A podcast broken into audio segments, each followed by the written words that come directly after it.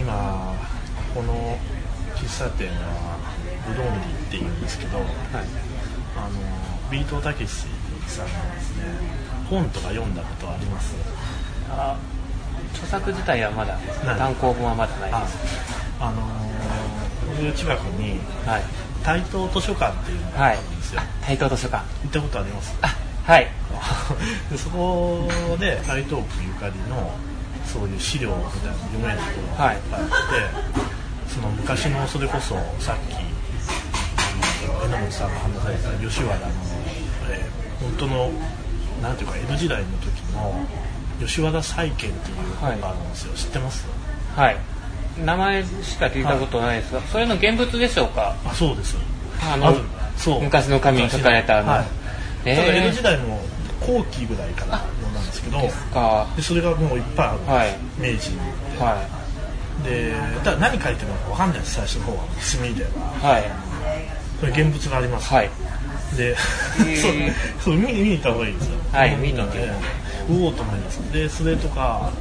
さすが地元のあれだけあって、はい、であとですね、まあ、長井カフっていう、はい、それこそ浅草ロック座とか、はい、フランス座とかでそれとともにですねビートたけしさんの本とかがバーって並んでたんですよ、はい、で僕はあんまりこう詳しく今は読んだことなかったんですけどそこにですね「浅草キッド」っていう本があるんですよ、はい、知ってます？あのー、あの弟子の浅草キッドのことじゃないですよ。あのー、ビートたけしが自分その自分はビートたけしで清っていうのね、はい、そういうことは浅草キッドって書いたえっ、とまあ成り上がりの物語っていうか、はい、若い時にすぐフランス座で働いてた頃のボーイとして働いてた頃の話とかが書かれてあるんですね。今こう話してるここの喫茶店のことが登場します、はい、グロンですね。あのまあえっとそんなところでこう話をしてるわけですけど、はい、えー、っと榎本さんこれから浅草洞窟の第5回目のですねあのまあ、劇を、まあ、初めてそう劇場ね。はい。初めてはねちょっとイメージのつけようもないです。けれど、うん、ただ浅草という土地柄上聞いたかそうだなとは思いますね。ね。外側も映せないと外側とです最近はその中とかも映したりしてるんですけどただなんていうかあのー、昔はですねもっとおどろおどろしさがあったんですよ。はい。今はちょっと芸術色な感じなんで。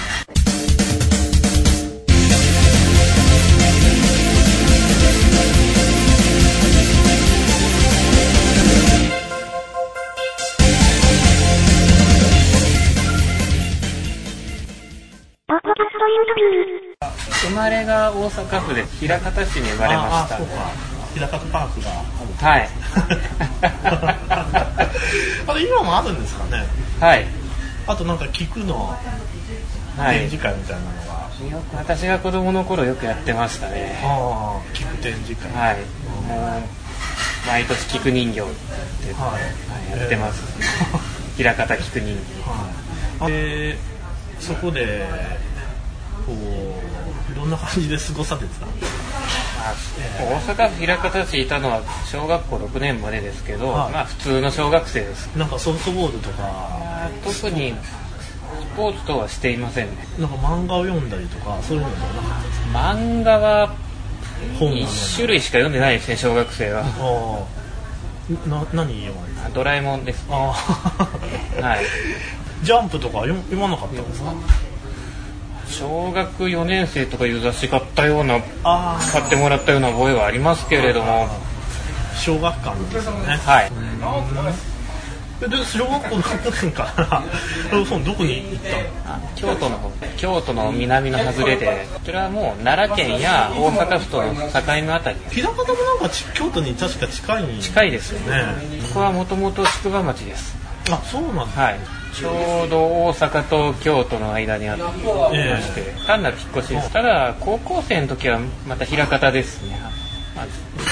まあ、うちは京都にあるんですけれども、そこからあの枚方の高等学校に通うという。通学なんですけどもただ私の行ってた高等学校は当時は、まあ、今は知りませんけれどもあの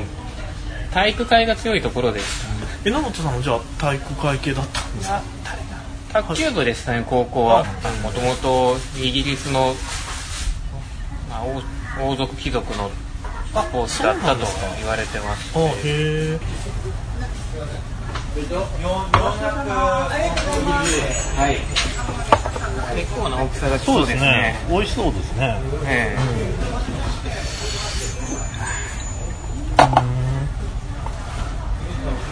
はいお待たせしましたあれそれカレーじゃあカレーピラフ。ピラフですね。うんなんかチャーハンみたいな感じですね。うん。カレー粉のかかったチャーハンですね。妙にカサカサしてるようなちょっとあの仕組み系があって美味しいです、その後何をもってこう自衛隊に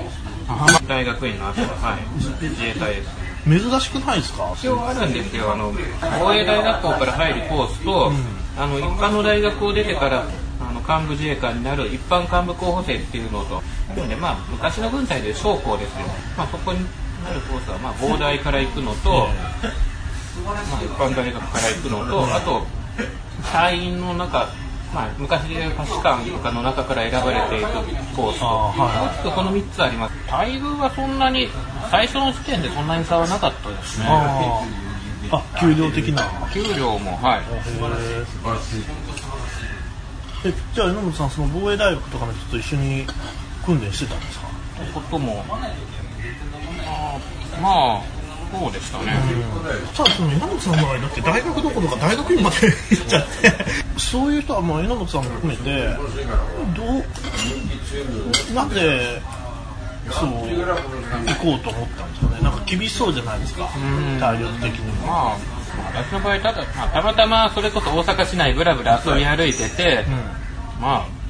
スカウトされた。んですかスカウトというかまあ広報官にばったり出会ってしまう。まあその時に受けないかって大正区あたりで。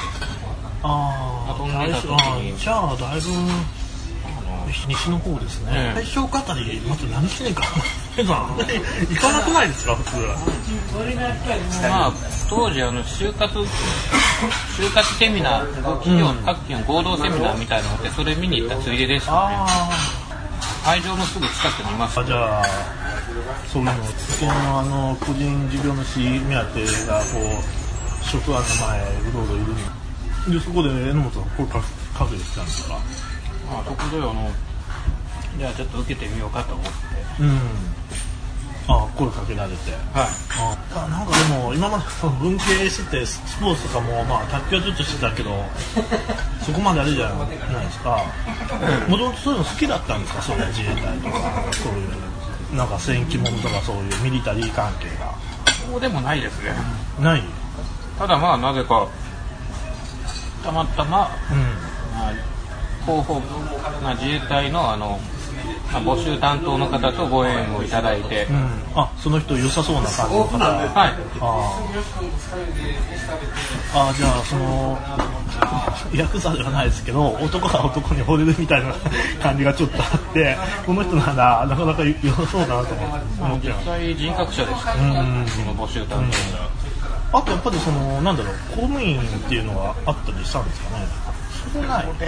ちょっと。ない。はい、うん、確かに、まあ、法律はそれは公務員なんですけれども、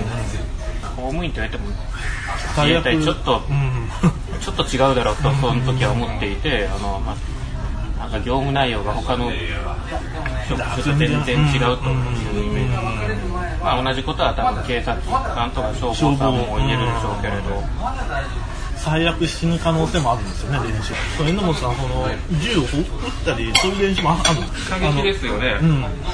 自衛官はあります基本的に。じゃあ大学院まで出た榎本さんも一応銃撃ったり、はい、あの学歴関係なく自衛官は、あの訓練はしなければならない。ので、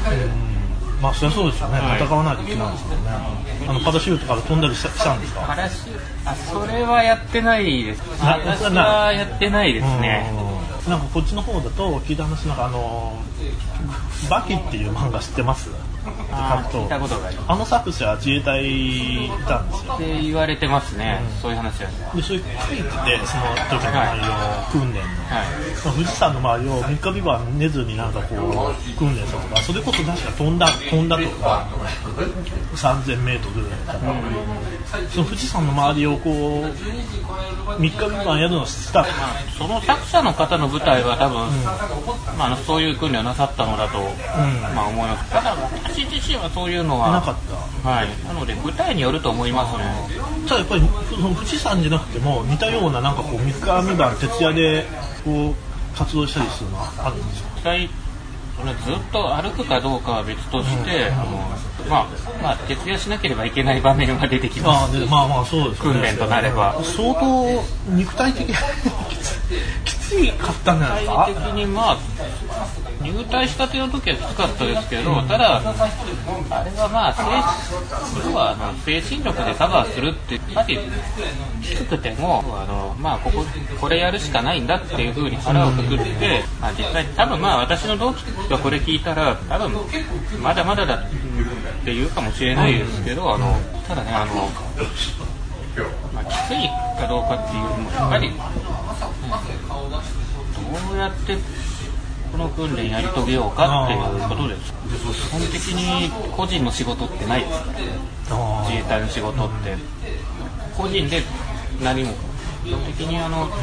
個人民間企業だとあの大体皆さん、まあ、営業の方でも個人で任されて、まあ、最初は先輩の後ろとかつきながら、独り立ちして個人で成果を上げてっていうのを多分書かれると、ね、転職活動とかされる時に多分皆さん個人での成果とか書かれると思うんですけれど、うん、的に自衛隊のまあ一人でやったじゃなくてそれこそからで組織の力で何かを成し遂げていくっていうのがメインですしおそらく警察官の方とか消防官の方も同じだと思います、もう自分一人で済まないんだっていうことが捉えてますし、うん、みんなでその一応カバーし合えるんですかね。こう。なん,、はい、なんていうかそれぞれ一人が、はい、うん、よく野球とかで一人がこうグダしたらおめえのせいで負けたみたいな感じでもうボコボコにした。厳しい戦地的なものは。ここまで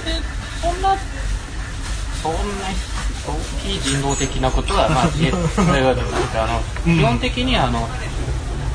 まあ、陸上自衛隊というのはあの人を大切にする組織ですし、まあ、攻め立てるんじゃなくて、